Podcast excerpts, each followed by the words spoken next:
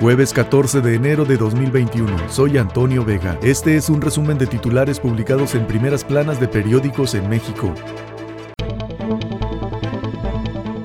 Excelsior. Grandes firmas salvan ingresos del gobierno. El SAT logró recursos extra en 2020. En año de pandemia, la recaudación tuvo un excedente de 492 mil millones de pesos. De este total, 44% fue aportado por los grandes contribuyentes. Mexicanos redujeron sus compras a crédito. El año pasado los mexicanos hicieron compras con tarjetas de crédito por 963 mil 288 millones de pesos. Andrés Manuel López Obrador analiza crear una nueva red social. Por asalto al Capitolio Trump enfrenta nuevo juicio político. Ahora lo acusan de incitar a la insurrección y pide a sus seguidores tener calma. Organización Mundial de la Salud. Pandemia puede ser peor este año.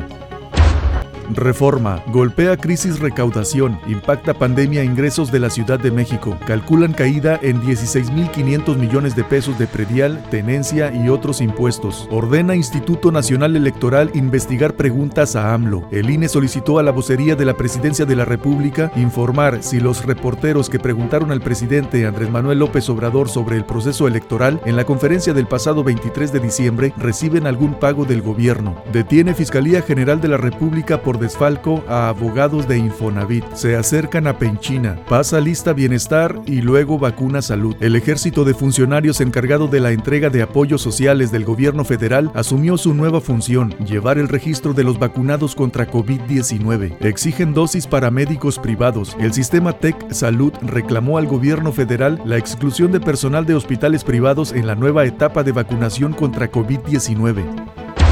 La jornada va segundo juicio a Trump, ahora por asusar insurrección. Prevén que la próxima semana se vote en el Senado. Es un peligro claro y presente para la nación, dice Nancy Pelosi. Condena AMLO hoyo millonario al erario con los contratos a la iniciativa privada en ocho cárceles. Si no logra acuerdo con empresarios, presentará demanda para cancelarlos. Modelo penal de García Luna cuesta ahora 266 mil millones de pesos. Los proyectos al sector privado se asignaron de forma directa y se clasificó cinco años la información.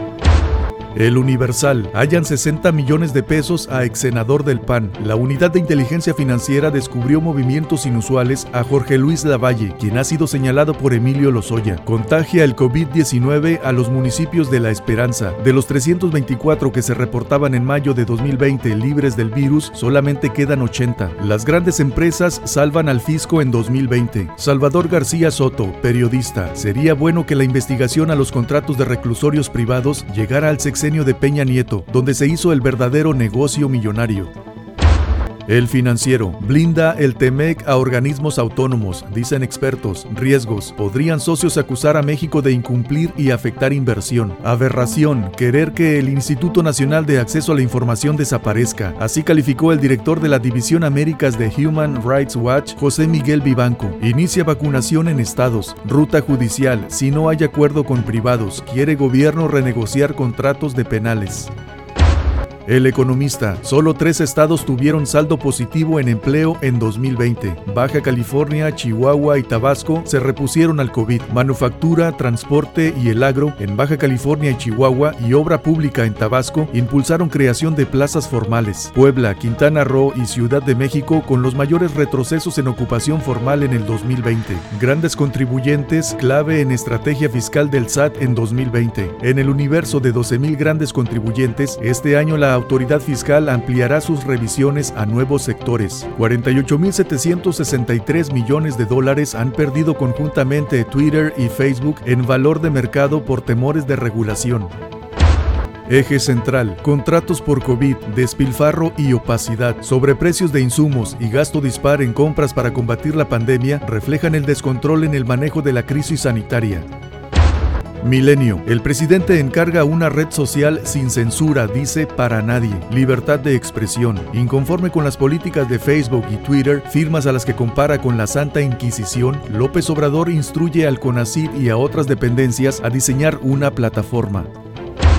El Sol de México. Relaciones Exteriores recurre al outsourcing. Subcontrata a 450 empleados. Pagará 161.4 millones de pesos para que un tercero provea personal a sus oficinas dentro y fuera del país. La crónica de hoy. Servidores de la nación, mal pagados y con uso electoral. Ovaciones. Que INE argumente por qué mañanera es propaganda. Scherer responde a la orden de suspenderlas por elecciones y el instituto cuestiona si pagan preguntas. Este fue un resumen de titulares publicados en primeras planas de periódicos en México. Soy Antonio Vega.